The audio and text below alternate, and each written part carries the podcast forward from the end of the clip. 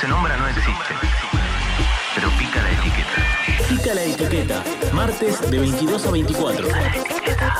Lo que no se nombra no existe, pero pica la etiqueta. Escuchás Pica la etiqueta hasta la medianoche. Pica la etiqueta. Por FM La Tribu. La Tribu.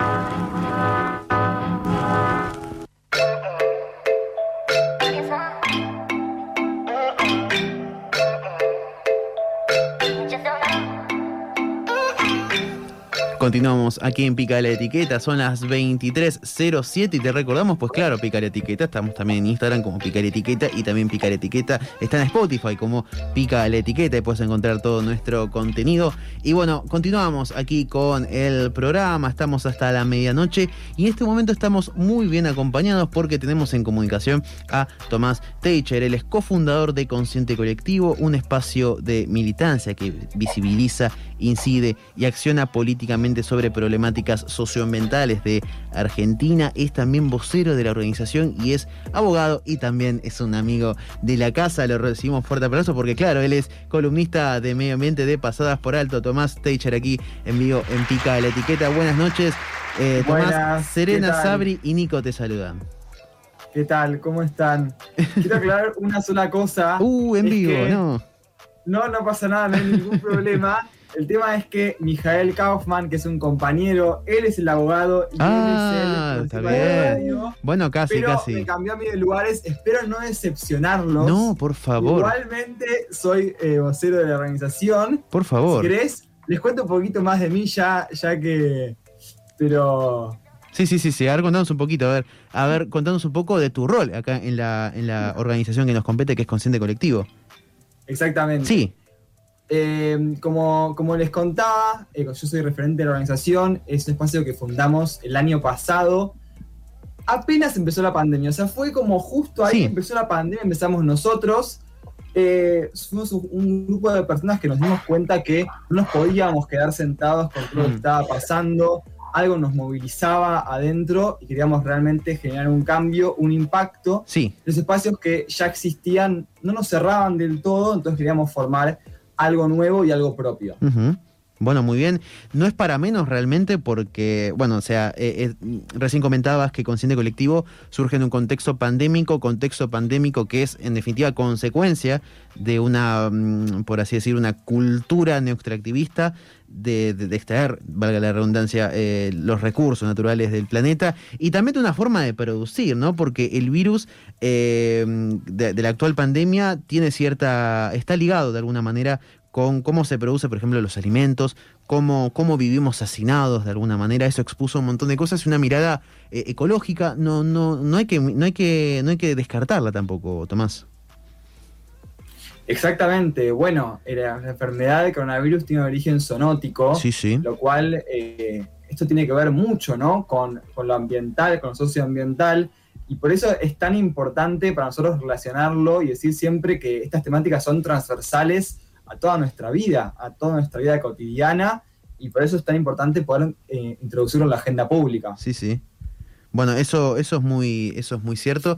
Y ya que estamos hablando aquí de cuestiones de agenda, ¿de qué se trata militar por problemáticas socioambientales en un contexto donde mm, quizás uno, a, a la hora de pensar en, en lo que es militancia, uno piensa más en cuestiones de base, en cuestiones como mm, ya de inminentes de, de- de militancia en barrios, por ejemplo, y actualmente cada vez más se le está prestando atención a lo, a lo, a lo socioambiental. ¿De qué se trata militar eh, problemáticas socioambientales?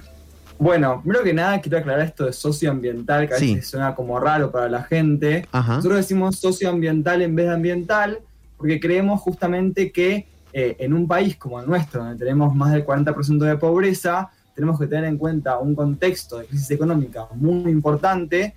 Eh, lamentablemente, hoy las personas que más padecen las problemáticas ambientales son las personas de eh, niveles bajos, de bajos recursos, niveles bajos socioeconómicos. Entonces es importante esto eh, siempre que sea algo conjunto. Y militar hoy en día en socioambiental no dista tanto de otras militancias, ¿no? Por un lado está el tema de comunicar, de poder esclarecer ciertas cosas, que es mitos que andan dando vueltas. Y por eso para nosotros es muy importante ¿no? esta parte comunicacional que tenemos de nuestras redes, Sí. siendo voceros en las radios y distintos espacios. Por otro lado también tenemos toda la pata barrial que también existe. Nosotros el año pasado creamos cinco huertas, co-creamos ¿no? con, la, con la gente de los barrios, Sí, sí. cinco huertas diferentes, eh, justamente que ayudan a que esas personas tengan alimentos frescos, eh, sin agrotóxicos, que también genera trabajos ¿no? en estas mismas huertas que accedan a precios súper, súper económicos. Y por otro lado Bien. también todo el tema de eh, la, la agenda política, de poder hablar con diputados, diputadas, senadoras, y empezar a que justamente nuestros dirigentes hablen estas problemáticas y cada vez eh, sea un tema igual de urgente como nosotros lo vemos. Eh, muy interesante, estás esc- escuchando, vos que estás del otro lado, estás escuchando a Tomás Techer del eh, el Consente Colectivo. Sabri Muñoz quiere consultarte algo, Sabri. Así es. Sí. Hola, Tomás, un gusto tenerte acá. Y bueno, hablando de esta cuestión, ¿no? De eh, co-crear huertas, me lleva al tema de la alimentación, más Sí. de la mano de esto de la transversalidad. Eh, pudimos ver desde Consciente Colectivo que abordan el tema de la ley de etiquetado. ¿Qué relación hay entre nada, la cuestión ambiental, el tema de la salud, van de la mano? Bueno, buenísima la pregunta. Es algo muy interesante porque nosotros le llamamos ley etiquetado frontal, pero sin embargo la ley tiene un nombre un poco más formal, que es Ley de Promoción de la Alimentación Saludable. Entonces ya desde el nombre de la ley tenemos todo el tema de la alimentación y la salud, totalmente intrínseco. Entonces, a ver, ¿qué es lo que nosotros queremos a otras organizaciones? Hoy en día vivimos en un país que donde mueren más de 600 personas por día por enfermedades no transmisibles. Estas enfermedades suelen Sí. estar causadas principalmente por la mala alimentación y la mala nutrición de nuestro país. Tomás, ¿qué, ¿no? qué- qué enfermedades serían, por ejemplo? Por ejemplo, eh, algunos cánceres, hipertensión arterial, diabetes, problemas cardíacos, etc. Eh, esta ley tiene varias aristas, voy a intentar explicarlo sencillo, si no se entiende, avísenme. sí, sí, sí. Por un lado, tiene que ver con etiquetar con sellos de advertencia los productos que contengan excesos de algunos nutrientes críticos, Claro. como puede ser, por ejemplo, eh, azúcares, sodios, grasas saturadas. Vitaminas chuecas, por así decir. Claro. Y se etiquetaría Sí, sí. con un octógono negro Mm. bien grande Sí, que te diga, mira, lo que estás comprando algo malo tiene, algo Claro. raro tiene. Y- Entonces, sí. de alguna manera, los Sí, Sí. y perdón que te pise, le recordamos a la audiencia que la ley de etiquetado hoy está una especie de stand-by por el lobby de las empresas. Y justamente esto que mencionabas del octógono negro, claro, me hace pensar, claro, el packaging de los productos. Porque el packaging tan bello, tan diseñado, una estructura de marketing increíble que uno no tiene conciencia, pero que está incluso incide en los precios de los productos que compramos, eh, se vería tentada de alguna forma u otra por esta ley de etiquetado que no hace más ni menos que exponer la naturaleza, entre comillas, de estos productos. Exactamente. Y también quiero hablar de lo que vos decías. Sí, sí. El año pasado, en octubre, se aprobó en el Senado esta ley y ahora estamos esperando que eh, justamente en diputados se pueda dictaminar. ¿Cuál es el problema? Sí. Si en diputados se hace algún cambio de esta ley, volvemos todo el trabajo para atrás. Entonces, Mm, por eso claro. estamos tan enfocados en que se pueda dictaminar eh, en la Cámara de Diputados. Pero como les contaba, no solo son los octógonos, sino que también eh, tiene que ver con una, con una promoción de parte del Estado de que en los espacios escolares no se vendan productos no saludables, es decir, generar entornos escolares saludables para nuestras infancias. Y además, y no menor, es que también se intervendría las publicidades. Hoy en día hay países latinoamericanos y de otras partes del, del mundo, pero Latinoamérica como para ver que es algo realmente tangible, Sí, sí. donde esta ley ya es un hecho y ciertos productos que acá tienen animales o personajes, en otros países no los tiene, justamente para que los niños, niñas y adolescencias No no se vean más tentados por estos Claro. eh, dibujitos a comprar estos productos. Claro, claro. Eh, Es increíble lo que estás contando porque es un poco desnudar eh, todo lo que es el mercadeo, la mercadotecnia detrás de. Claro, el marketing claro, detrás de todos los productos que consumimos. Claro, eso, eso es algo increíble y mm, me, me pongo a pensar, porque ustedes, claro, ustedes son una organización eh, relativamente nueva, bueno, se Mm. fundaron en 2020. ¿Cómo fue militar por, por, por, esta, por esta ley, la ley de etiquetado de alimentos? ¿Y cómo fue eh, para ustedes afrontar la creación, realización y crecimiento de su organización en un contexto entre tanta, tanta virtualidad? Bueno, Eh, la verdad que en el, en el camino fuimos aprendiendo, fuimos teniendo que elegir caminos, ¿no? Porque lamentablemente una organización no puede abarcar todas las temáticas socioambientales que hay.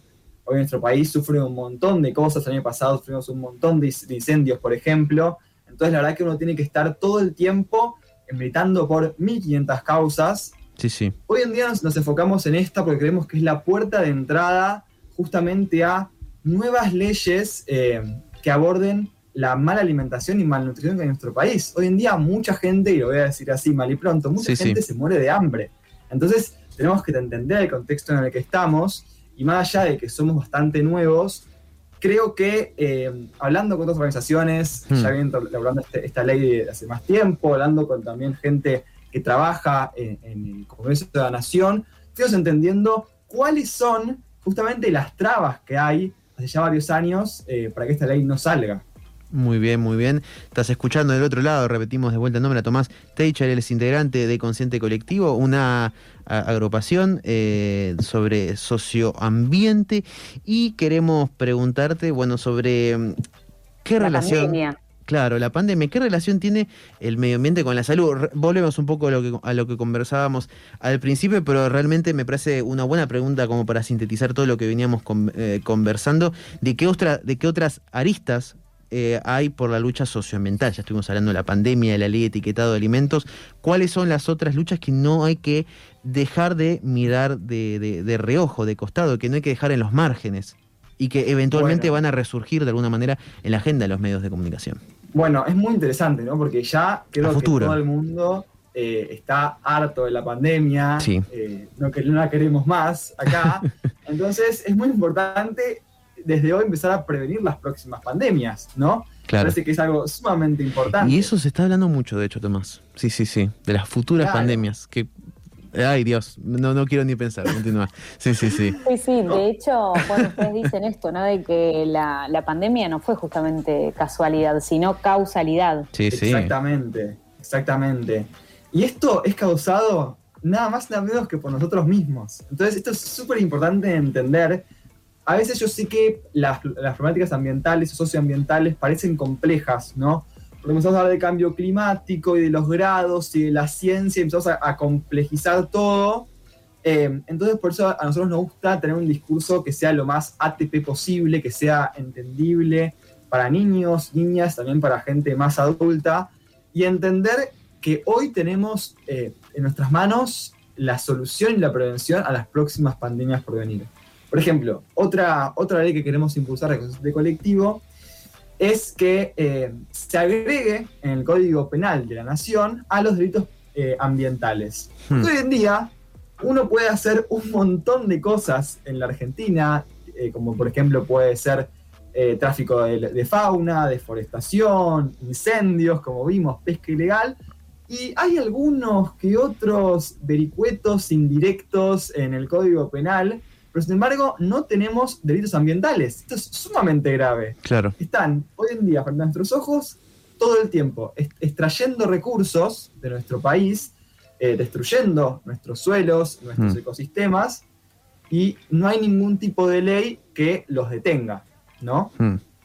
Me, me dejas mucho, mucho que pensar porque, claro, bueno, retraemos de vuelta el contexto del el, el- el- el término de neo-extractivismo y mm, quiero consultarte lo siguiente, para, para, para empezar a hacer un cambio tangible, eh, y retomando un poco lo que creo que estabas por, Mm. por comentar, ¿por dónde se comienza? Porque lo primero que se me viene a la Sí. mente es... eh, la alimentación, por ejemplo. Claro. Cambi- cambiar la alimentación, que, bueno, ley etiquetado. Después o también separar residuos. o separar Mm. residuos. Y acá es una pregunta dentro de una pregunta, porque yo veo, por ejemplo, que hay constantemente campañas de concientización de empresas donde está este contexto de este, este concepto de responsabilidad social empresarial, que es no más Claro. ni menos que un eslogan. Pero, ¿qué acciones concretas se pueden eh, hacer para hacer un cambio tangible? Bueno, es una pregunta súper amplia. Sí, sí. Quiero decir que no hay una sola acción, sino que por suerte tenemos un montón. Y lo que, lo que me gusta decir mucho es que cada uno tiene que empezar por lo que le sea más fácil, lo que tiene más cercano, Sí. ir avanzando de manera progresiva. Porque es muy difícil ser 100% sustentable en todo lo que uno consume hoy en día, lamentablemente. Por eso nosotros de colectivo tenemos una mirada un poco más amplia. Nosotros decimos, está buenísimo que empecemos por el cambio individual, hay que hacerlo, hay que empezar a alimentarse con menos carne, hay que empezar a Mm. separar los residuos, hay que empezar a usar menos plástico, hay que usar menos agua. Y hay un montón de acciones pequeñas en la vida cotidiana, Pero contraculturales, en definitiva. 100%. Sí, sí. 100% contraculturales, ¿no? En un país como Argentina, ¿cómo vas a comer carne en el asado? Son cosas que parecen Claro. locuras. Sí, sí, sí. Eh, en, este, en este mundo de locuras que parecen las, las medidas ambientales individuales, nosotros proponemos ir un paso más allá. Empezar a pensar en un cambio sistémico y empezar a exigirles a los que realmente tienen la culpa de todo esto, que son los estados y las grandes empresas. Porque lamentablemente hoy en día las, las que más contaminan no sos vos o yo cuando Hmm. tirás no sé, el papelito de la bolsa de los fideos de plástico. No son las grandes empresas que tiran todos sus desechos en los distintos océanos de- del mundo. Sí, sí. Eh, entonces, digo, está buenísimo que empecemos el cambio individual, hay que hacerlo. Me cuido más con la es- comida, no como eh, empiezo a dejar de comer carne y qué más. Bien, entonces, por ejemplo, vamos a ir a cambios individuales cotidianos Sí. para hacerlo bien simple. Te doy cinco si querés. El decálogo, el Pero- decálogo del individual, bien. A ver, lo del agua, lo del plástico. Bien. Agua, plástico. El agua igual, ojo, porque está en todos lados. Cuando te bañas, cuando lavas los platos, A veces me baño y me da culpa. Eso. Mirá, Cuesta, la cuesta. culpa para mí hay que transformarla en acción. Porque hay Muy mucha bien, Tomás. gente. Mira, yo justo la semana pasada me junté con mis amigos y hablábamos de esto, ¿no? Yo, a mí me da culpa hacer esto o lo otro me preocupa. Si te preocupa, entonces que te deje de preocupar y que te empiece a ocupar. Claro. que empiece a hacer algo al respecto. Ahora, yo solo quiero decir que mañana vamos a estar todos y todas en la puerta del Congreso. Por favor, cambien estas leyes, porque sé que es algo utópico. Pero voy a, le voy a decir un cambio individual que a veces es sistémico, o no sistémico, pero sí que ayuda a impulsar una ley. Nosotros tenemos una plataforma que se llama Activa del Congreso, se llama activodelcongreso.org, Bien. eh, que es una plataforma que lo que hace es incentivar a la participación ciu- ciudadana. Entras en la página Wow. y eh, ahí vos podés ver Sí. qué diputados y diputadas están a favor, Mm. en contra o indecisos de la ley de etiquetado frontal. Esto hay que empezar a hacerlo con todos, todos. Bueno, esto con, con- con la ley del aborto se, se, se visibilizó Claro. mucho más, como este el mapa de, de, de- de- de diputados, y me parece muy interesante lo que están impulsando. Claro, exactamente. Y ahí es muy claro qué diputados y diputadas están a favor o en contra. Y ahí, en esta plataforma, uno puede entrar, elegir, elegir qué, qué diputado quiere elegir, y directamente le puede tuitear con un mensaje ya prehecho, por favor, votá a favor. Bien, bien. Eh, está muy bueno, la verdad, lo súper recomiendo. Ah, muy buena alternativa, Tomás. La verdad que, porque bueno, a veces uno se queda bueno, a ver, pero yo separo el plástico y después veo que recogen la basura y ponen todo junto y yo que Mm, lo sí. separé. Eh, pero bueno, tampoco quedarse en el argumento de la solución está en las grandes empresas, aunque sí, en parte, pero también es eso, ¿no? Si hay menos demanda, por ejemplo, de carne, Exacto. también eh, promovemos a que las industrias eh, viren para otro lado. Y en esto de la pandemia, Tomás, me lleva a preguntarte, ¿ves que la sociedad tomó conciencia? ¿Vamos camino a que otra pandemia no ocurra? ¿Cómo lo viven? Me imagino entre ustedes, entre el grupo de, de militantes, ¿cómo lo sienten? Les ¿Se pica la desalientan, se apoyan? Ay, ay, ay, sí, sí. Mira, te voy a ser muy sincero. La verdad es que veo cambios en la pandemia, veo que la gente está intentando tener mejores hábitos, pero sin embargo creo que falta mucho por andar y es importante seguir hablando de estos temas. Bueno, clarísimo, Tomás. Eh, bueno, muchísimas gracias por tu tiempo. Eh, realmente, realmente seguiríamos hablando. La realidad es que no se puede, no, no te podemos tener acá en el estudio y seguir conversando ahí en- entre los bastidores. Pero bueno, eh, queda, queda abierta la invitación, quizás para, para, para futuras noticias de, sobre esta temática en la que quizás te podamos eh, traer al aire y conversar un Dale. poquito de esto, porque realmente lo que, lo que hacen ustedes es buenísimo, los, los apoyamos y trataremos desde Pica la Etiqueta de sumar acciones individuales y también ¿por qué no? colectivas. Muchísimas gracias, Tomás. Muchas gracias. Pasaba entonces Tomás Teicher aquí en Pica de la Etiqueta, él es integrante de Consciente Colectivo. Increíble la charla, que esta charla próximamente va a estar en nuestro Spotify, por supuesto, si es que apenas la pudiste escuchar. Y ahora, continuamos con Pica de la Etiqueta hasta la medianoche y lo dejamos con algo de música. Lo dejamos con un poquito de viejas locas. Prejuicios.